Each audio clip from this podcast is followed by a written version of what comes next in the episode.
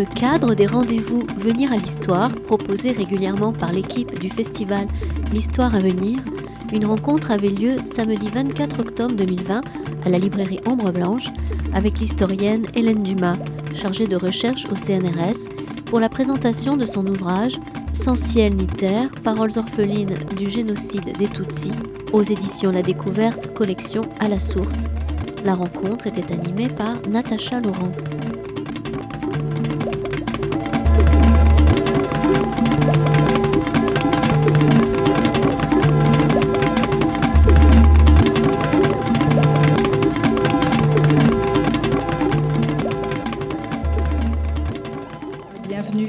Cette euh, dernière rencontre de la ponctuation d'octobre de Venir à l'Histoire.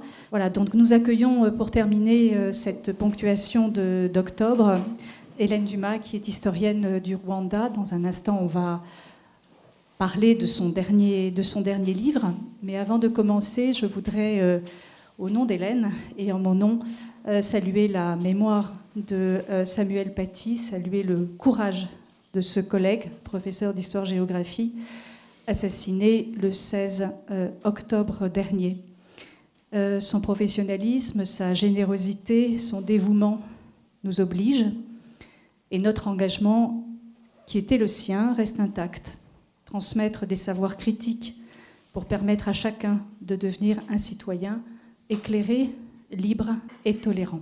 Donc nous apportons toutes et tous un soutien fervent à nos collègues enseignants du primaire et du secondaire, et nous réaffirmons avec tous nos étudiantes, toutes nos étudiantes et tous nos étudiants, qui sont les futurs enseignants de la République, l'impérieuse nécessité de continuer, dans le respect des principes de la laïcité et de la liberté d'opinion, à transmettre l'histoire sans faux semblant ni concession, sans censure ni parti pris.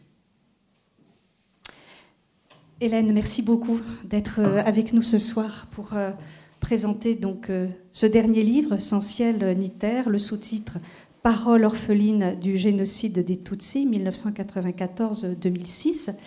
Vous êtes donc chargé de recherche au CNRS et le premier livre portait sur le génocide. Vous êtes une des grandes historiennes de ce cataclysme rwandais. Euh, le génocide au village, le massacre des Tutsis au Rwanda, c'était au seuil, et celui-ci, c'est à la découverte, donc tout récent qui vient de sortir, dans une collection très particulière dont on reparlera euh, sans doute, euh, Hélène. Donc ce, livre qui vient tout juste de paraître, qui a l'honneur d'une belle demi-page dans le monde des livres de cette, de cette semaine. Alors peut-être pour commencer, Hélène, peut-être nous parler de l'origine du livre, parce qu'on va parler bien sûr de la forme, etc. Mais c'est une plongée à laquelle vous nous invitez avec votre écriture, on va en parler aussi. Vous nous emmenez dans un ensemble de documents très particuliers et j'imagine que ces documents, ça a commencé par une rencontre, enfin il a fallu les trouver d'abord. Merci Natacha. Euh, oui, c'est vraiment ce livre, il est, véritablement né, de, la, de rencontre avec euh, une série d'une centaine de, petits cahiers d'écoliers sur lesquels étaient inscrits hein, les, euh, les, récits de, de, ces 105 orphelins du, génocide des Tutsis. Et je les ai trouvés par hasard parce qu'au au Rwanda, il y a une grande institution qui est en charge de, l'histoire et de la mémoire du génocide qui s'appelle la Commission nationale de lutte contre le génocide. Mais cette institution n'a pas un toutes les archives. Il n'y a pas d'archive nationale en tant que telle qui euh, centralise toutes les archives liées au génocide. Par exemple, au, Rwanda, elles sont très... Euh, euh, très dispatchés euh, entre différentes institutions. Et donc c'est souvent euh, le hasard de la rencontre en fouillant un certain nombre de ces lieux que l'on peut trouver ce, type de source. Donc c'est vraiment une rencontre, une, rencontre au sens propre, vraiment due au hasard, voilà, en rangeant cette bibliothèque de la CNLG où j'ai trouvé euh, ces cahiers. La matérialité de ces cahiers, commençons par là, ils sont 105, vous nous dites, et, et, ils ont quelle épaisseur, ils se présentent sous quelle forme? À qui ils sont destinés, dans quelles conditions ils ont été écrits, voilà, toute cette contextualisation des documents d'abord. C'est très important d'essayer de, se représenter à quoi ils ressemblent dans leur matérialité euh, première. Ce sont des, de petits cahiers d'écoliers, euh, comme on peut en trouver euh, dans, le, dans, tous les commerces aussi ici, avec un papier assez fragile. Ils sont écrits des, au, stylo bille, hein, voilà, dans des graphies très, très différentes. Euh, parfois, on sent que les, scripteurs ont pris soin d'aérer leur écriture. Euh, voilà, l'écriture et la graphie est parfois très déliée, très, très, et parfois elle est heurtée, euh, difficilement déchiffrable. Enfin voilà, donc il y a aussi cet aspect très, très physique de l'archive. Et j'ajoute qu'on y reviendra sans doute, mais les, textes ont été écrits en Kinyarwanda, hein, dans la langue qui est parlée au Rwanda, dans laquelle les jeunes gens étaient alphabétisés. Ils apparaissent d'abord sous cette forme quand je les trouve, et puis après, je vois dans la manière des annotations qui sont faites sur, sur les cahiers qu'ils sont issus d'un atelier d'écriture qui a été organisé par euh, une grande association de rescapés euh, du génocide qui s'appelle Avega. C'est l'association des, des, veuves du génocide d'avril. Il y a deux grandes associations de rescapés au Rwanda, Ibuka et Avega. Et c'est Avega, les cadres locaux d'Avega, qui ont décidé, donc en avril 2006, de réunir une, centaine d'orphelins du génocide qui résidaient dans la province de l'Est, donc qui recouvre plusieurs préfectures donc de l'Est du pays euh, en 1994. Et ils ont écrit pendant trois jours, accompagnés par un professeur en psychologie clinique à l'Université nationale du Rwanda et ce qu'on appelle aussi au Rwanda les conseillers en traumatisme, c'est-à-dire ces psychothérapeutes euh, formés de manière assez brève, mais euh, qui ont une longue expérience de l'accompagnement des rescapés du génocide et de leur souffrance psychique. Donc voilà un peu les conditions dans lesquelles ils ont été, euh, ils ont été écrits. Et la, période dans laquelle euh, ces, cahiers ont été rédigés n'est pas indifférente parce qu'on est en avril. Avril, c'est euh, le mois de la commémoration du génocide au Rwanda et c'est le mois où s'égrènent toutes ces commémorations à la fois à l'échelle nationale et à l'échelle locale où sont revécus, hein, au sens vraiment propre du terme, les, souvenirs du génocide. Donc je, crois aussi que la, période dans laquelle les, les scripteurs se sont penchés sur leur cahier est aussi une période qui a permis qu'ils écrivent au présent leurs souvenirs du génocide. Et puis 2006, c'est aussi une période au Rwanda où débutent, où viennent de débuter les procès Gachacha, ces procès qui se tiennent de colline en colline pour juger euh, la masse du contentieux lié au génocide. Donc ça crée des, conditions de sécurité euh, très euh, précaires pour les rescapés à cette période. On va reparler justement de tout ça, c'est Gachacha justement, puisque c'est très très particulier, mais peut-être rappeler, euh, puisque là on a des paroles d'enfants, on va, on va en reparler aussi, c'est important, rappeler que c'est donc entre la mi-avril et juillet 94 que un million de Tutsis ont été assassinés, ce qui représente à peu près, vous le dites, trois quarts hein, de la population en moins de trois mois. Donc ces 105 témoignages, euh, ça est-ce que vous pourriez aussi nous, nous expliquer, parce que c'est en 2006 qu'ils sont écrits, c'est donc 12 ans après, quel âge ont ces protagonistes quand ils écrivent et de quoi se souviennent-ils De quelle partie de leur enfance? Comment, comment vous l'avez, vous, euh, appréhendé en tant qu'historienne? Effectivement, euh, il fallait prendre en compte la distance qui séparait euh, l'événement vécu de la, de la prise d'écriture. Aujourd'hui, c'était un réflexe de critique essentiel, évidemment. Donc ils avaient entre 18 et 24 ans quand ils ont écrit, et donc la majorité d'entre eux avaient entre 8 et 12 ans pendant le génocide. Alors, ce qui est très euh, particulier, c'est que malgré cette volonté, effectivement, de distance critique par rapport à l'âge qu'ils avaient lorsqu'ils ont écrit les cahiers, je n'ai cessé, et les traducteurs à mes côtés aussi, de les voir, de les entendre, de les, de les traduire dans leur langue d'enfant. C'était ça qui était très particulier. C'est comme si tu avais de nouveau 8 ans, 9 ans, 10 ans au moment de l'écriture. Parce que leur langue est une langue enfantine. Il y a des manières, des investissements affectifs, par exemple, très particuliers d'enfants dans la, manière de désigner euh, la parenté, par exemple, en particulier les, parents, les frères, les sœurs, etc. Des étonnements d'enfants, des restitutions de scènes d'enfants, par exemple, je, pense à, ces, je crois que c'est une petite fille, euh, enfin, elle était petite fille en, 1994, qui raconte qu'après la mort du président Abiyarimana le 6 avril, alors que les massacres commencent, tous les oncles et tantes se rassemblent dans une seule et même maison et qu'elle, elle est contente de retrouver les cousins, les cousines, et que voilà, donc il y avait toutes ces restitutions voilà, de, réactions d'enfants qui faisaient véritablement de ces textes des textes d'enfants. Et par ailleurs, les scripteurs ne cessent de se désigner comme euh, des enfants. Alors qu'en Kinyarwanda, il y a les ressources sémantiques euh, existantes, existantes pardon, pour dire jeune homme ou, ou jeune femme. Mais ils sont toujours des enfants. Ils se désignent toujours comme des enfants, si bien qu'on a du mal à ne pas les percevoir, à ne pas les lire comme des enfants. Alors, votre livre suit un plan qui est finalement le plan des cahiers, hein, Hélène, si j'ai bien, si bien compris. Peut-être que vous pouvez nous expliquer ces trois temps finalement de l'écriture des scripteurs que vous vous reprenez en tant qu'historienne pour les présenter. C'était une consigne de l'association Avega hein, qui avait, essayé de, guider un peu cet exercice d'écriture qu'il soupçonnait euh, difficile et qui l'a été d'un point de vue évidemment euh, psychique. Et donc du coup, c'est très simple, c'est la vie d'avant, euh, la vie de pendant le génocide et puis l'après-coup. Alors ces scansions, elles sont largement subverties hein, dans les récits. Par exemple, il y a un petit garçon qui commence son texte par la vie d'après. Ou bien à un moment, il y en a un qui peut pas finir en fait. Il, il achève son texte sur, sur le moment où il est blessé, où il perd connaissance et il ne peut pas écrire l'après-coup.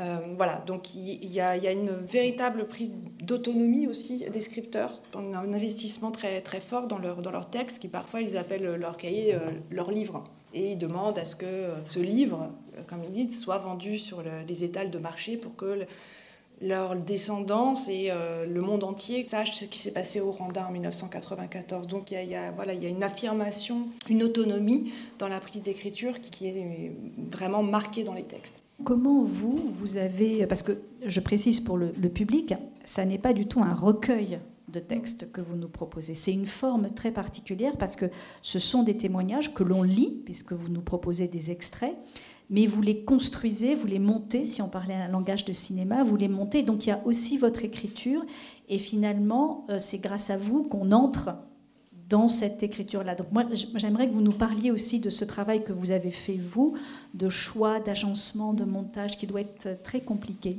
Oui, il faut faire des choix, parce que le corpus, euh, dans son intégralité, il est beaucoup trop important. Il y avait 2000 feuillets en Kinyarwanda, donc en français, ça représente à peu près 700 euh, pages de, témoignages. C'était évidemment pas publiable euh, sous cette forme.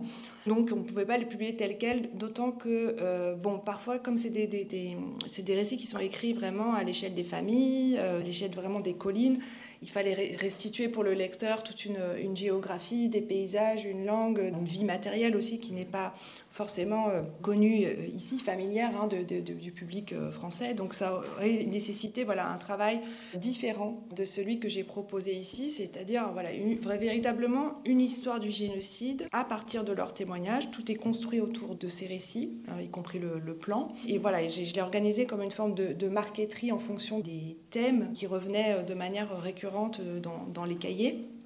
Par exemple, dans la grosse partie du milieu sur le génocide lui-même, il m'a semblé qu'il était important euh, de restituer ce que j'ai appelé les écosystèmes de la survie, c'est-à-dire les espaces traversés par les enfants pendant le génocide, euh, les marais, etc. Et j'avais aussi été très surprise en lisant les textes par la, présence très importante des animaux. Et chaque thème en fait qui, qui, est évoqué dans le livre est vraiment quelque chose qui revient de manière récurrente dans les textes. Voilà, ce qui est aussi un peu une gageure quand on écrit sur l'histoire du génocide des Tutsis euh, ici, c'est que c'est encore un événement qui est pas très bien connu, qui fait encore euh, l'objet euh, de, préjugés, de présupposés.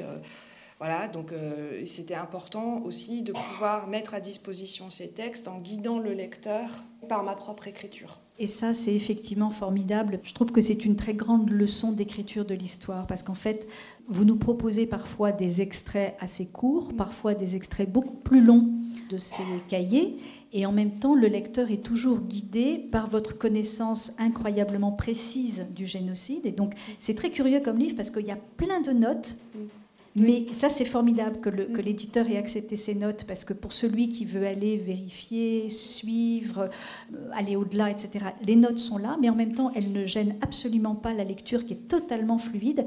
Et vous nous accompagnez, et justement, vous contextualisez avec une précision infinie. Et du coup, on comprend que ces textes, si vous nous les aviez livrés sans ce montage-là, seraient restés très loin de nous. Voilà.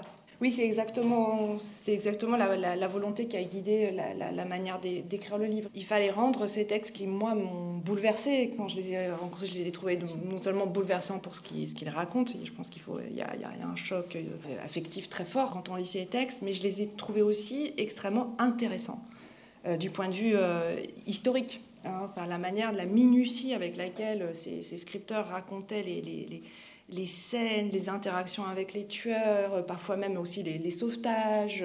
Et puis il y avait beaucoup d'informations sur l'après-coup où on se rend compte que le génocide, pour eux, n'a pas pris fin euh, au moment où le FPR a pris Kigali le 4 juillet, mais que ça dure infiniment plus longtemps. Et cette plongée dans, la subjectivité de ces enfants, il y avait une, valeur si vous voulez, euh, heuristique très, très importante dans ces textes. Et il fallait pouvoir la faire ressortir pour un public qui euh, peut-être ne l'aurait pas euh, perçu de prime abord. Donc voilà pourquoi euh, j'essaie de tenir le lecteur un peu par la main pendant tout le, cours du livre. Est-ce qu'on pourrait parler de la langue? Parce que vous avez dit tout à l'heure que c'est du Kinyarwanda, donc mm.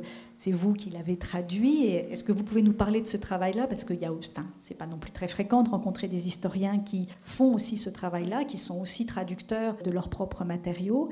Euh, donc ça, c'est la première question, j'en ai une autre sur l'écriture. Pour la traduction, je me suis fait aider hein, quand même, parce que le Kinyarwanda, c'est une langue très difficile, très sophistiquée, très riche, qui euh, en plus ne dispose pas ici de, cours euh, dispensés en France pour, pour l'apprendre. Donc je l'ai apprise à l'oreille à force d'aller au, Rwanda et de parler avec des gens qui ne parlaient pas français, donc il fallait bien se, se débrouiller.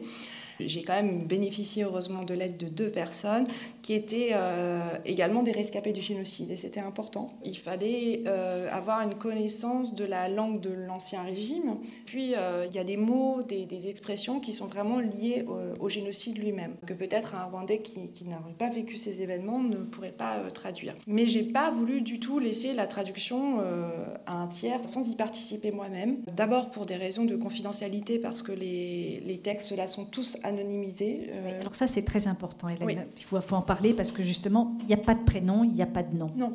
Alors c'est une volonté de ma part. J'ai trouvé les cahiers, mais je n'ai pas encore retrouvé les, auteurs de ces cahiers. Certains écrivent en 2006, je, veux bien que mon texte soit publié, euh, d'autres non. Mais entre 2006 et aujourd'hui, euh, même ceux qui étaient d'accord en 2006, ils ont pu changer d'avis. Donc je me suis dit, je vais anonymiser tout le monde donc qui sont euh, cachés derrière des codes. Voilà. C'est pour cette raison aussi que je ne les ai pas encore rencontrés j'aimerais bien, justement, pour ces questions de lever ou pas de l'anonymat, pouvoir euh, les, retrouver lors d'un prochain séjour au, Rwanda. Je l'ai dit dans l'introduction, mais ce qui, ce qui m'a gêné, c'est pas tant d'anonymiser les, auteurs des textes, mais plutôt les, noms des, disparus. Et c'est pour ça que j'ai pas pu retranscrire dans le livre euh, ces longues listes de morts, en fait. Hein, parce qu'il y a les noms, et ça, je ne pouvais pas les, grimer, les changer. Euh, et c'est pour cette raison aussi que je veux les retrouver.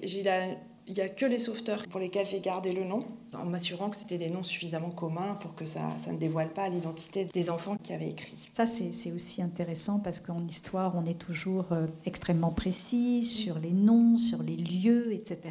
Et là, vous prenez ce parti destiné à protéger finalement les, sources. Hein. Et on n'est jamais perdu. C'est assez extraordinaire. On n'est jamais perdu en vous lisant, alors qu'effectivement, on n'a pas de prénom, on n'a pas de mm. nom, mais on vous suit et on suit ces, enfants, ces récits sans aucune difficulté. C'est vraiment d'une fluidité euh, incroyable alors qu'on n'a pas les noms. Voilà, c'était la question de l'anonymat que je voulais euh, vous poser. Je alors, vais revenir sur la traduction peut-être. Oui, deux personnes à mes côtés et euh, j'ai eu de la chance parce que c'est des personnes qui connaissaient très bien leur propre langue, le Kinyarwanda, mais qui n'avaient pas un, un niveau de français très élevés, donc ils ne parlaient pas un français extrêmement euh, châtié.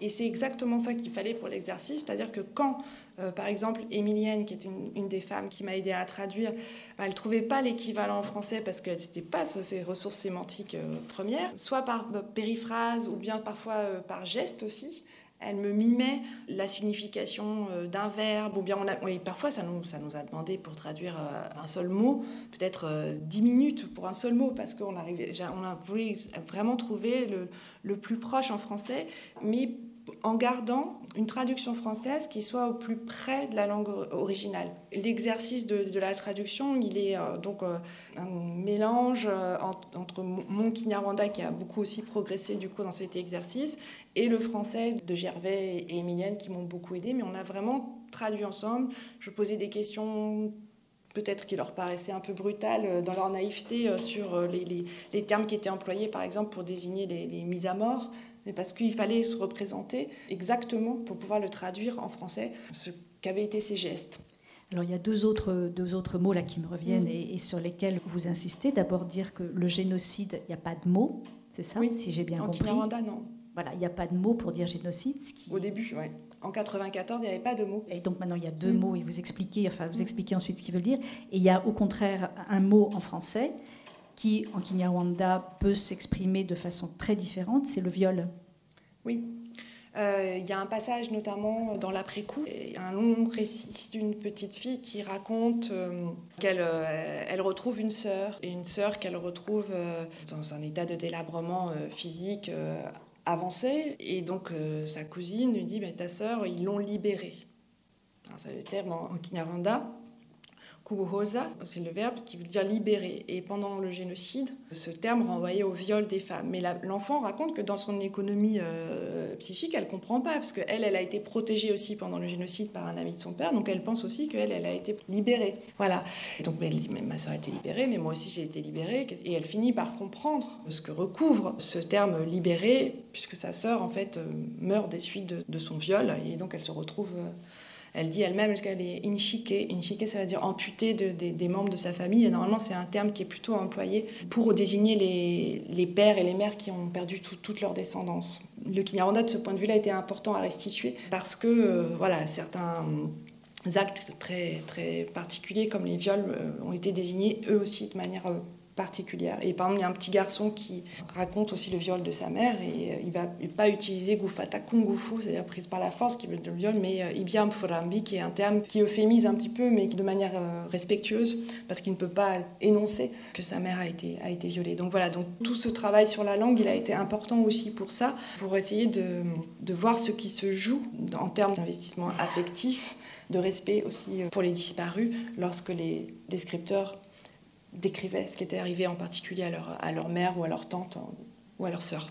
Et en vous écoutant là, on comprend parfaitement pourquoi la traduction ne pouvait être confiée à personne d'autre et pourquoi c'était vous, historienne, qui deviez absolument prendre en charge, avec euh, bien sûr des conseillers, etc. Mais en fait, d'une certaine façon, le travail de traduction relève du travail de l'historienne. Tout à fait. Parce que moi, les questions que je posais à... quand on travaillait avec Émilienne ou avec Gervais, c'était des questions de sciences sociales. Voilà, voilà pourquoi il faut qu'on décompose le mot, parce que moi, je veux absolument le traduire comme, comme ça. Par exemple, quand, dès qu'il parlait, dès qu'il y avait été question du viol, je disais quel mot exactement? Voilà. Et pareil pour le chagrin, pour les expressions de la douleur morale. Euh, enfin voilà, il y avait beaucoup de champs sémantiques sur lesquels il fallait contrôler parce que c'était des questions qui se posaient pour moi en historienne. Alors, il y a une, dimension essentielle dans ce livre, c'est que euh, le sous-titre, c'est Paroles orphelines du génocide des Tutsis, mais Paroles orphelines d'enfants. Donc, c'est un livre qui restitue, ou en tous les cas, qui nous permet, nous, de regarder ce génocide, de, de le comprendre, de le découvrir à travers le regard des enfants. Alors, est-ce que vous pouvez nous parler de ça, Hélène? Parce qu'à la lecture, il y a des thématiques qui m'ont semblé être, euh, comment dire, valorisées par le regard des enfants, ou en tous les cas, euh, qui apparaissent de façon beaucoup plus nette parce que ce sont des enfants, justement. Voilà, comment, comment vous, vous avez traité ça? Qu'est-ce que vous y avez trouvé d'original par rapport à ce que vous connaissiez déjà de ce génocide? Quelle spécificité finalement? Voilà, quelle est la spécificité du regard de ces enfants, sachant que vous ne pourrez peut-être pas généraliser, mais... Non, mais en tout cas, là, ce qui, ce qui m'a frappé euh, beaucoup, c'est la leur souci du détail, y compris euh, les détails les plus, euh, les plus atroces hein, dans leur description de ce qu'ils ont subi, vécu. Euh, J'avais jamais lu des textes aussi qui restituaient le génocide de manière aussi tragiquement vivante, hein, quelque part, parce qu'il y a dans leur expression beaucoup de, descriptions sensorielles, par exemple. L'odeur, par exemple, est très importante, euh, notamment je pense à ces témoignages sur les, survivants des églises et de l'église de Niarouye en particulier, où, la, leur, euh, leur univers olfactif est saturé par l'odeur des, corps en putréfaction et ça revient de manière très, très forte dans le texte. Il y avait ça, il y avait l'ouïe, le toucher, les bruits, les, bruits, les, sons. Vous parlez beaucoup de ça. Voilà, et, et, je trouvais qu'ils étaient très attentifs à la description de tout ça. C'est Gaël Faye qui a employé cette expression euh, une fois et je trouve qu'elle est vraiment très juste. Il dit que le, euh, regard de l'enfant est microscopique. Et c'est vraiment ça, c'est le génocide à la, loupe au microscope avec ces textes, là où les adultes vont peut-être poser sur l'expérience des mots comme indicible, innommable. Voilà, ben là, avec ces textes, euh, rien n'est indicible et rien n'est innommable puisque c'est dit et c'est nommé. Il n'y a pas de de voile de pudeur, de conventions sociales placées entre, entre leurs souvenirs et, l'écriture. J'avais lu des travaux sur, euh, sur la Shoah aussi, euh, sur les enfants pendant la Shoah, et il semble qu'à la fin de la Deuxième Guerre mondiale, lorsqu'il y a eu des grandes entreprises de collecte de témoignages, ceux qui partaient à la recherche des témoignages des rescapés de la Shoah cherchaient euh, de manière particulière celui des enfants, précisément parce que c'était une parole qui n'était pas médiatisée par les conventions sociales et qu'elle était aussi beaucoup plus authentique vous voyez, on retrouve cette, euh, cet attachement aux, descriptions enfantines d'un génocide à, l'autre. Puis alors pour les, pour les enfants, on va dire il y a d'autres dimensions qui ressortent plus et qui tiennent aussi à l'environnement dans lequel ils étaient. Tout ce que vous expliquez au départ et tout ce que eux racontent sur l'école et sur le rôle de l'école, c'est glaçant. Oui. oui, alors là, c'est euh, véritablement leur première expérience de la violence euh, raciste. C'est l'école parce qu'au Rwanda, les régimes postcoloniaux se sont organisés autour d'une institutionnalisation euh, du racisme et de la discrimination des, Tutsis. Et euh, les, enfants le, racontent là encore de manière très, très minutieuse, très concrète, de quelle manière ils apprennent qu'ils sont Tutsis à l'école. On leur assigne une identité raciale dont ils ne connaissent rien par l'école parce que euh, à l'école s'opèrent des recensements ethniques. Chaque enfant doit se lever avec son groupe ethnique. Mais bien souvent, lorsque c'est la première fois, les enfants racontent qu'ils sont levés avec les Hutus parce qu'ils sont levés avec la majorité. Et, euh, donc les instituteurs qui, eux, sont insérés dans le maillage social des, collines euh, reconnaissent les enfants. Ils disent non, toi, tu, vas demander ta carte d'identité de tes parents, tu reviens et tu me dis qui tu es. Et c'est comme ça que les premières questions, en fait, sur cette euh, identité raciale assignée par le régime de l'époque, commencent à lever le voile aussi du silence familiale sur les persécutions précédentes puisque c'était euh, vraiment dans les... On voit à travers ces textes que les violences du passé et même le fait qu'ils soient Tutsis étaient considérés comme quelque chose de, dangereux. Donc les parents n'en parlaient pas aux enfants. Et donc c'est à cette occasion-là que les parents commencent à parler des pogroms de 59-60 et que les, enfants donc s'approprient cette mémoire. Mm. Alors je peux, je peux lire justement l'un de ces premiers témoignages. Voilà le, l'écriture d'Hélène s'arrête et mhm. voilà ce qu'elle nous propose. Quand j'ai commencé l'école, j'y allais avec les enfants voisins et sur le chemin, nous bavardions sans problème. En première année primaire, notre enseignant nous a demandé notre ethnie. J'entendais les uns dire qu'ils sont Hutus et les autres Tutsis. Et moi, je suis resté assis. L'enseignant m'a dit Rentre chez toi, demande ton ethnie à tes parents et demain, reviens avec la réponse à cette question. Je suis rentrée et j'ai demandé à papa. Papa m'a dit que je suis Tutsi. Le lendemain matin, je suis retournée à l'école et j'ai donné la réponse à mon enseignant. Il m'a fait répéter cela à haute voix afin que les autres entendent. À partir de cet instant, j'ai perdu l'estime de mes camarades qui me répétaient sans cesse que j'étais Tutsi et que c'était la raison pour laquelle je n'avais pas de force. C'est le début de la séparation de cette population. Oui, ce qui est intéressant, c'est qu'ils restituent leurs incompréhensions de l'époque. Parce que c'est aussi euh, un pays où il y a une culture euh, religieuse catholique en particulier très forte. Et lorsqu'ils vont au catéchisme, on leur apprend que bah, Dieu a créé l'homme et la femme, mais pas les Hutus et les Tutsis. Et ce qu'ils reçoivent comme euh, assignation identitaire à l'école, qui est censée aussi enfin, être une institution d'enseignement, et en, complète contradiction avec euh, les enseignements de, la Bible. Et il restitue cet arbitraire, en fait, de ces assignations raciales dans une société où, il faut quand même le rappeler, les gens parlent la même langue, partagent les mêmes territoires depuis des siècles, et ils vont ensemble prier à l'église. Donc euh, voilà, il n'y avait pas de raison pour que ces enfants, avant que l'institution ne les assigne comme Tutsi, voient une quelconque différence, en fait.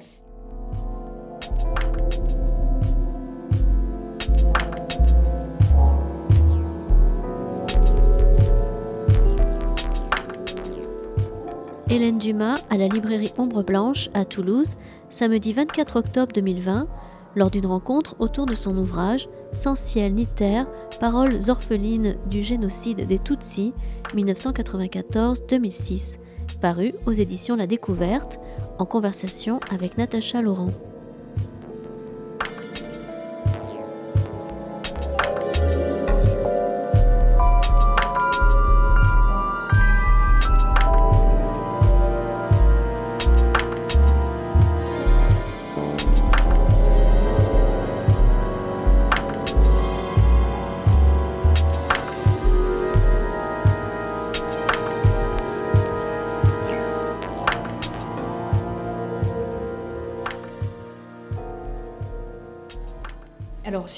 Toujours sur le regard des enfants, il y a aussi quelque chose qui, moi, m'a beaucoup euh, touchée. C'est le début de la deuxième partie que vous appelez séparation. Et en général, c'est la séparation du père. Hein. Mm. c'est le père le premier, c'est la première figure qui disparaît de, l'environnement des enfants. Mais ce que vous expliquez bien et ce qu'on sent du coup dans les, dans les textes que vous choisissez, c'est que. Euh, en 94, donc l'assassinat de Abiyarimana, est saisi par les enfants à travers l'inquiétude des parents. Mm. C'est le regard des parents qui est donc le, premier filtre, enfin qui est un filtre tellement important, je trouve, qu'on sent parfaitement dans les textes. Ils le, disent, hein, ils l'expriment de manière assez, euh, assez nette. C'est euh, le visage de, mon père, le visage de ma mère s'est assombri, ou le, visage d'une tante qui s'est mise à, pleurer.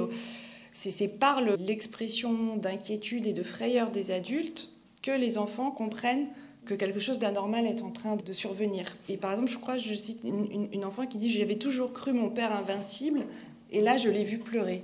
Et donc, cette manifestation d'impuissance du, père, tout d'un coup, ben, c'est le monde en fait de l'enfance qui commence à, s'effondrer par les larmes du père. C'est exactement là-dessus que je voulais enchaîner, c'est-à-dire l'impuissance des futures victimes, à laquelle répondent euh, des manifestations systématiques d'intimidation des Hutus. Mais tout ça est vu effectivement à travers les, réactions des, parents. Alors il y a aussi quelque chose d'extrêmement important que l'on comprend, c'est... Euh, et les enfants occupent une place essentielle dans ce dispositif-là, c'est qu'ils sont une étape extraordinairement importante dans la filiation et que le génocide donc détruit systématiquement les filiations.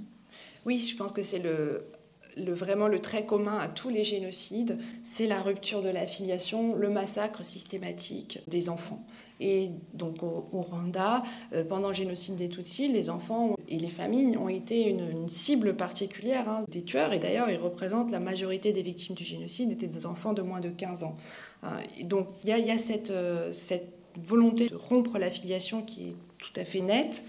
Mais plus encore, les tueurs organisent le saccage de la filiation par le viol, par des, pratiques de cruauté euh, qui visent à détruire les organes génitaux, la matrice, hein, véritablement, la matrice des femmes Tutsi. Il y a une destruction à laquelle s'ajoute un déploiement de cruauté euh, très important. Et qui est raconté par les enfants. Et que l'on lit dans ces témoignages, avec ce que vous disiez tout à l'heure, cette incroyable minutie, précision à la fois de l'écriture mm. et de la mémoire. Oui. Ça, oui, il y a une, une, hypermnésie en fait. Et, ça, je crois que c'est aussi euh, quelque chose qu'avait remarqué par exemple Manon Pignot sur son travail euh, sur la Première Guerre mondiale. Elle est parfois elle est interrogée des, des, personnes qui étaient très âgées pour euh, recueillir leurs souvenirs de la Première Guerre mondiale et elle était aussi frappée de l'hypermnésie des souvenirs d'enfance. Justement, puisqu'on parle de euh, cette hypermnésie et, de cette hypermnésie des images insoutenables, mm. enfin de scènes absolument euh, insoutenables. Alors là, c'est vous que je vais lire, Hélène, parce que vous posez la question qu'on a envie de vous poser, évidemment. Pour autant, donner à lire ces récits où les enfants font face au réel de la mort ne va pas de soi. Rédigés avec une économie de mots frappante, presque désaffectée, ils organisent un retour non médiatisé au cœur des scènes de massacre la minutie descriptive des théâtres de la cruauté, c'est mis entre guillemets, convoque inévitablement chez le lecteur les images insoutenables de scènes susceptibles de paralyser toute forme d'analyse critique. A-t-on le droit de lever le voile sur de telles scènes? A-t-on le droit d'ajouter un mot et d'exercer son métier d'historienne? Qu'est-ce que, qu'est-ce que vous faites hmm.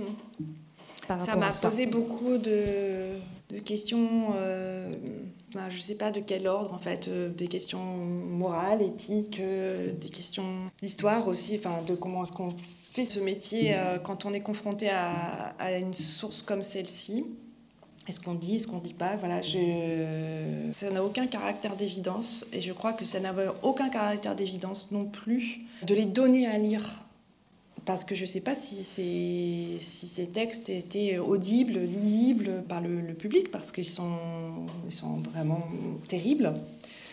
Euh, voilà, après, j'ai fait le choix de ne pas euphémiser euh, les textes, de les montrer, parce que beaucoup de scripteurs euh, voilà, manifestaient leur envie que les textes soient lus, et parce qu'ils les avaient écrits comme ça. Et le chapitre donc sur les théâtres de la cruauté, c'est une expression que je reprends à, Denis Crouzet. J'ai essayé vraiment de me mettre le plus possible en, retrait parce qu'il n'était pas question euh, de paraphraser la description de ces scènes-là. J'ai essayé d'aménager l'écriture de ce chapitre en particulier de cette manière. Plusieurs fois, je me suis posé la question de savoir si, j'allais les mettre ou pas. Et en même temps, moi j'ai le sentiment en vous lisant que ça aurait été impossible sans votre accompagnement minutieux. C'est-à-dire que donner à lire de façon brute ces témoignages à des lecteurs euh, qui ne sont pas euh, aussi informés que vous du sujet, je pense que c'est euh, littéralement impossible et c'est insoutenable. Alors que là, on parvient à les lire parce que vous nous accompagnez et parce que vous nous tenez la main et que vous nous expliquez ce que ça veut dire et qu'il y a toute une série de précautions et que cette mise à distance, elle fonctionne pour le lecteur. Moi, c'est le sentiment que j'ai eu en le lisant, parce que c'est vrai qu'on peut redouter de lire certaines pages. Quand on arrive justement dans cette deuxième partie, mm. on se dit, mais quelles horreurs on va lire. Mm. Et on arrive à les lire parce que justement, vous êtes là en permanence. On est, on est constamment accompagné. Bah, je crois que c'est important. merci parce que c'est vraiment. Euh, il, il, fallait pouvoir les rendre lisibles et pouvoir les rendre audibles ces, euh, ces descriptions. Et ça n'avait, euh, encore une fois, aucun caractère d'évidence, parce que, bon, pas si certains d'entre vous les, liront, mais elles sont... Euh, oui, c'est insoutenable. Euh, ce que, ce que, c'est insoutenable parce qu'il est raconté, le contenu de ces scènes est absolument atroce, et parce que c'est des enfants qui le racontent avec leur économie psychique d'enfant, donc ils voient leur et puis souvent en plus c'est le c'est pas c'est pas le récit de, de massacre de personnes qui connaissent pas, c'est souvent le, récit du, du, massacre de leurs parents, de leurs sœurs, de leurs tantes. Voilà, je pouvais pas les donner euh, comme ça, sans même poser la question de savoir si on les dévoile ou pas. Enfin, pour moi c'était une précaution euh, éthique. Et, en même temps, c'est pour ça que ce livre a une place tout à fait euh, légitime et, je trouve que la collection est parfaitement appropriée parce que c'est une collection très originale qui est mm. dirigée par euh, Clémentine Vidal-Naquet, donc à la découverte, et qui justement propose des sources, mais propose des sources originales et d'une façon originale. C'est vrai que le, projet du livre, il s'inscrivait parfaitement dans le projet de la collection. Et ça veut dire que c'était un, vrai euh, plaisir de travailler avec Clémentine Vidal-Naquet sur ce texte qui m'a aussi beaucoup accompagnée. Alors moi, j'accompagne le lecteur, mais j'étais aussi accompagnée dans l'écriture et ça, c'était important. Et voilà, ce qui, ce qui, est intéressant dans le projet euh, éditorial, c'est qu'effectivement, la collection, elle redonne toute sa place à la source. Et le livre, il est véritablement construit euh, autour des récits des enfants, par eux, c'est eux qui, enfin voilà, même si j'interviens pour euh, guider, mais, mais vraiment c'est eux qui forment l'ossature du livre et on avait la liberté de les citer en, longueur, ce qu'on ne peut pas toujours faire dans les travaux universitaires plus classiques. Et c'est vrai que cette collection, elle, donne un espace de liberté à la fois à l'historien, mais aussi à ses sources. Et je trouvais que là, pour le cas en particulier de ces cahiers, qui sont une, source très riche, très dense, euh, qui fallait absolument pas écraser par un discours surplombant. Je trouve que c'était vraiment idéal comme projet. Alors tout à l'heure, vous, vous rappeliez que le saccage de la filiation, comme vous le, dites, c'est une dimension qui est commune au génocide en général, mais il y a une spécificité du génocide des Tutsis au Rwanda, c'est le fait qu'ils n'ont pas été déplacés, ils n'ont pas été transportés, mais que ce génocide s'est déroulé sur les lieux et entre voisins. Il y a cette proximité. Euh, c'est une des conditions, si vous voulez, je pense, hein, de, l'efficacité du génocide. Vous l'avez rappelé tout à l'heure, un million de morts en, trois mois, c'est euh, à peine croyable, imaginable, un tel taux de, mortalité. Euh, une des conditions voilà, de, cette efficacité, c'est précisément que les, victimes ont été maintenues dans l'entre-soi des frontières du voisinage, pas aussi sur ordre des autorités locales. Hein, L'État est présent, mais l'État est présent aussi à l'échelle très, très locale, pour précisément qu'ils ne s'échappent pas, euh, pour qu'on puisse les, les, traquer, les reconnaître, les identifier au sein des voisinages, là où ils sont connus. Parce que c'est les voisins qui ont pris en charge l'extermination de leurs Tutsis. Hein. C'est comme ça aussi, vraiment, les massacres sont extrêmement décentralisés. Les enfants, quand ils arrivent à s'échapper parfois des frontières du, voisinage, ils s'inventent, ou bien des, quelques, parfois c'est des, figures de sauveteurs ou de bienveillantes qui, leur disent de s'inventer une, une ascendance tout. Tu diras que tu es le fils de tel, de tel, et que tu viens de tel endroit et ainsi tu pourras euh, échapper au tueur. Parce que les enfants n'ont pas de carte d'identité où est inscrit euh, leur mention euh, raciale et parce que, encore une fois, il n'y a, pas toujours, euh, même s'il y a un corps tout aussi fantasmé de la part des tueurs, un enfant pouvait très bien se faire passer pour un Hutu. Donc c'est aussi pour ça qu'un des mots d'ordre des, autorités pour le génocide, c'est vraiment de maintenir les victimes sur place. Vous avez un chapitre dans la deuxième partie qui s'appelle Sauvetage. Et moi, j'ai appris beaucoup de choses parce que bon, le génocide de, des Tutsis, j'ignorais qu'il y avait eu aussi toutes ces opérations finalement de sauvetage. Vous expliquez justement que c'est ça qui est incroyable, c'est que ces sauvetages utilisent exactement les mêmes relais que les massacres. Oui.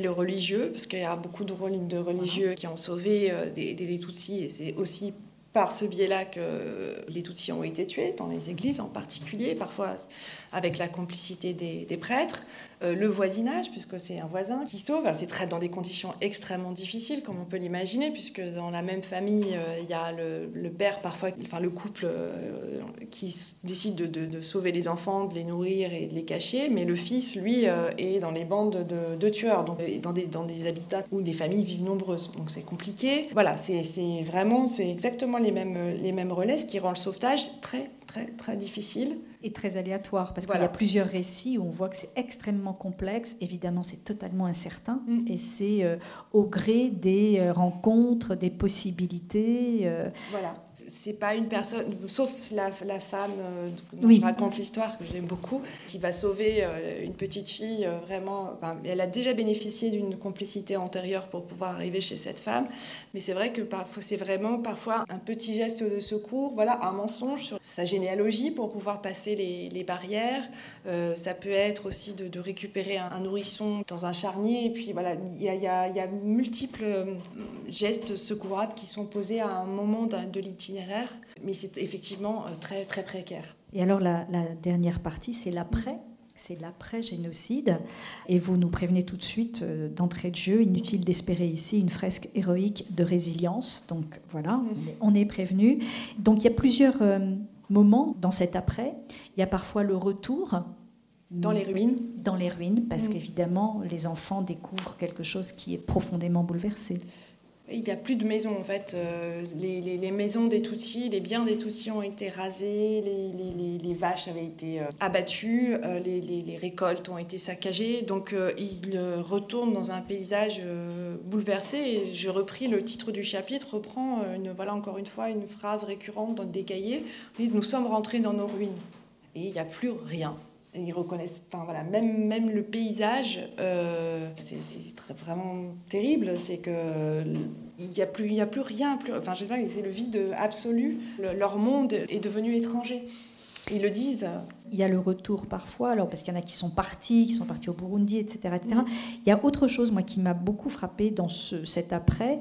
Est-ce que justement, ça ne serait pas une des dimensions aussi de cette euh, vision enfantine des choses, il y a une très très grande attention au corps après, au retour, et aux gestes de ceux qui les ramènent finalement vers, euh, vers, la, vie. vers la vie, puis vers l'humanité aussi. Oui.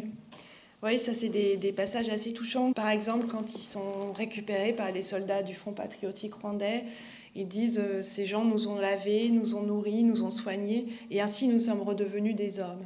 Euh, il y a une autre petite fille ensuite qui a été maltraitée pendant plusieurs années, enfin voilà, et on dirait une histoire de, misérable, hein, euh, qui arrive à échapper à cette famille, à, retrouver donc un nouvel espace familial chez une, maman rescapée. Et là, tout ce qu'elle décrit de, des soins qu'elle reçoit quand elle arrive dans cette famille euh, aimante, c'est les beignets qu'on lui offre, le thé qu'on lui offre, les vêtements, la, douche, le fait de, jouer, d'aller à l'église. Voilà, tout est raconté vraiment, euh, là encore, dans, le moindre détail, parce que c'est ces attentions-là qu'elle a plus reçues depuis. Euh, là, pour le coup, elle est restée très longtemps. Elle, elle est restée deux ans dans des familles euh, maltraitantes et c'est ça aussi les souvenirs d'enfance. c'est tout ce qui la ramène à l'enfance qu'elle avait, qu'elle avait perdu. Et puis, il y a aussi cette immense douleur morale et mm. cette très grande solitude. En fait, moi, je sens dans les derniers récits une très, très grande solitude de ces scripteurs. Certains parlent même d'exil intérieur. Alors, je ne sais plus si c'est eux ou si c'est vous qui parlez d'un exil intérieur, mm-hmm. une sorte de, retrait, complètement avec Emilienne ou avec Gervais, quand on, traduisait, on avait hâte que le FPR arrive pour que les, scènes insoutenables cessent. Et en fait, euh, on était très naïfs parce que tout l'après-coup était d'un désespoir euh, insondable. Effectivement, c'est rempli d'une très très très grande douleur euh, morale. liée au, fait que le, quotidien pour ces enfants, ces orphelins après le génocide a été extrêmement difficile. Il y a beaucoup de mentions de la faim, du fait qu'ils n'ont pas de maison après le génocide, qu'ils éprouvent beaucoup de difficultés à aller à l'école et à étudier comme, euh, comme ils le peuvent, lorsque surtout certains sont devenus orphelins chefs de ménage. C'est une nouvelle catégorie de rescapés qui qui est nés après le génocide, c'est euh, ces enfants qui euh, prennent en charge d'autres enfants. Donc il y a des inquiétudes sur, euh, sur les enfants qui sont laissés sur les collines, inquiétudes parce que les familles des tueurs sont encore là, voire les tueurs eux-mêmes, inquiétude parce qu'il n'y a, pas, a pas assez de nourriture. Enfin voilà, c'était vraiment, je pense que c'est aussi quelque chose qu'on découvre par ces cahiers, c'est ce que fut la condition d'orphelin au Rwanda après le génocide et elle a été extrêmement difficile. je pense qu'on a, oublié à quel point, surtout si on va au Rwanda aujourd'hui, on voit Kigali euh, vraiment se, parer de, beaucoup d'immeubles flambant neufs, à quel point ce pays a été mais ravagé, détruit par le génocide. Et ces vies, euh, ces vies fragiles d'orphelins, elles, sont là pour le rappeler aussi, à quel point la vie a été très très très très dure sur le plan matériel et donc cette difficulté matérielle fait ressurgir la, douleur morale puisque euh, lorsque l'on a pas de logement, lorsqu'on n'a pas de, nourriture, alors que c'est les parents qui pourvoyaient à ces besoins essentiels de la vie, eh bien, ça ramène dans les souvenirs de la perte. Alors, il y a peut-être des questions ou des réactions à ce livre, ou des questions sur le projet, qui est un projet très, très particulier, comme vous le voyez?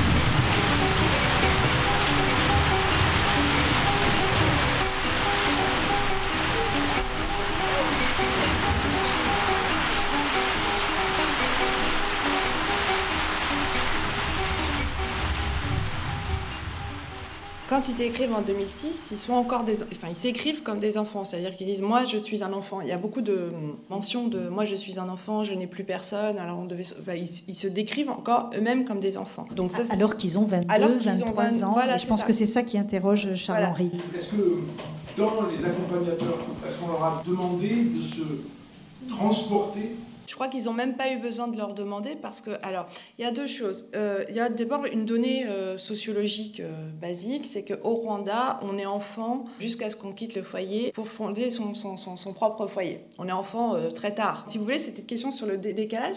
Les Rwandais la posent jamais parce que ils, disent encore est-ce que tu vas aller retrouver les enfants? Alors qu'aujourd'hui c'est eux qui ont sûrement des enfants voilà mais parce qu'on est enfant très tard. Là, aucun des, des, scripteurs n'a, au moment où il écrit, fondé son propre foyer. Voilà, ils sont tous célibataires et ils s'occupent des orphelins dont ils ont la charge depuis 94. Et ensuite, j'ai dit, les textes ont été écrits dans un moment très particulier, donc pendant la, la, période de commémoration du génocide. Et de manière, là pour le coup générale, pendant les périodes de commémoration, les témoignages qui sont portés, les chants, ils organisent un retour vers l'événement en 94, si bien que, par exemple, il y a des hum, grandes crises de revisitance traumatique souvent pendant la commémoration. Et quand vous écoutez les gens qui sont en crise, ils disent voilà, j'ai voilà, ils arrivent, ils arrivent. Et ils parlent des tueurs parce qu'ils voient les tueurs. Véritablement, c'est très très saisissant. Une fois, je discutais avec un ami, lui-même rescapé, mais qui est, dans les équipes d'aide justement pour euh, sortir les gens des foules, des commémorations quand ils commencent à avoir des, crises. Et il me disait, il ne faut jamais leur donner d'eau, parce que c'est le premier réflexe qu'on a quand quelqu'un euh, suffoque, parce qu'il voit du sang. Et donc, euh, il faut apaiser les personnes d'une autre manière, leur dire non, on n'est pas en 94. La première chose qu'ils disent pour s'occuper des personnes qui ont ce type de crise, c'est on n'est pas en 94, on est telle date, telle année, tu es à tel endroit, etc. Voilà. Et donc, vous voyez, ces, formes de basculement dans l'événement, elles sont fréquentes au Rwanda. Enfin, c'est une modalité du souvenir qui est fréquente. Voilà.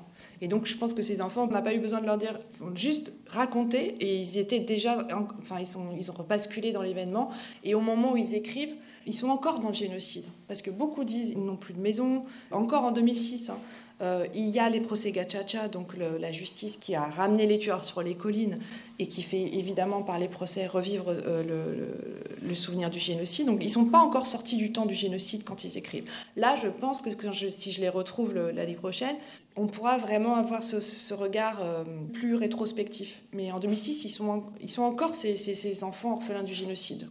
Vraiment. Voilà, il me reste à, vous remercier Hélène pour cette rencontre, pour votre livre. À dire que donc le livre est en vente. Hélène Dumas peut bien sûr dédicacer euh, son ouvrage qui est, je, vous le dis, absolument euh, passionnant et qui s'adresse à tous les publics. Merci beaucoup à Hélène Dumas. Merci.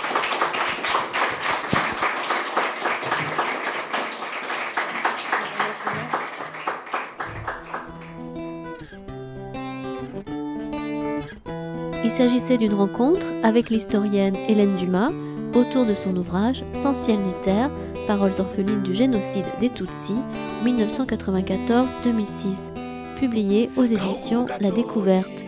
Enregistré le 24 octobre 2020 dans le cadre des rendez-vous Venir à l'Histoire, proposés par le comité éditorial et scientifique du festival L'Histoire à venir feuille et un stylo apaisent mes délires d'insomniaque, loin dans mon exil, petit pays d'Afrique des grands lacs. Remémorer ma vie naguère avant la guerre, trimant pour me rappeler mes sensations sans rapatriement. Petit pays, je t'envoie cette carte postale, ma rose, mon pétale, mon cristal, ma terre natale. Ça fait longtemps les jardins de Bougainvilliers, souvenirs enfermés dans la poussière d'un bouquin plié. Sous le soleil, les toits de tôle scintillent, les paysans défrichent la terre en mettant le feu sur des brindilles. Voyez mon existence avait bien commencé, j'aimerais recommencer depuis le début, mais tu sais commencer.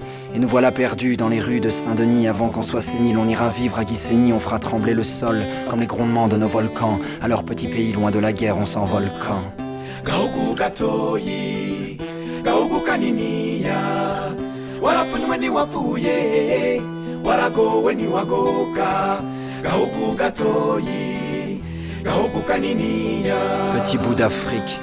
Perché en altitude, je doute de mes amours, tu resteras ma certitude, réputation, recouverte d'un linceul. Petit pays pendant trois mois, tout le monde t'a laissé seul.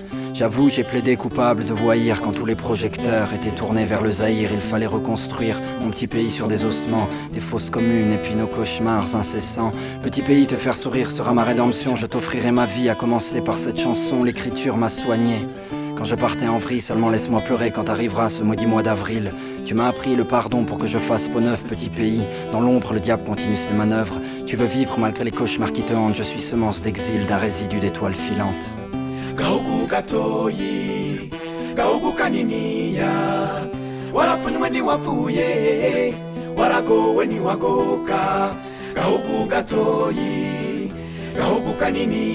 Un soir d'amertume, entre le suicide et le meurtre, j'ai gribouillé ces quelques phrases de la pointe neutre de mon feutre.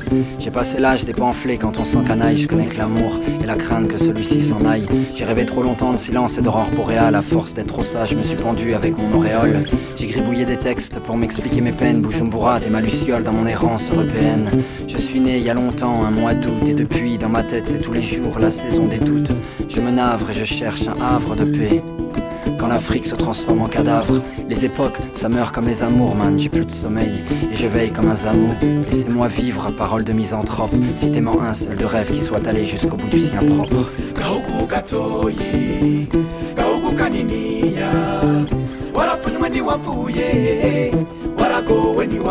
Petit pays, quand tu pleures, je pleure, quand tu ris, je ris, quand tu meurs, je meurs, quand tu vis, je vis. Petit pays, je saigne de tes blessures.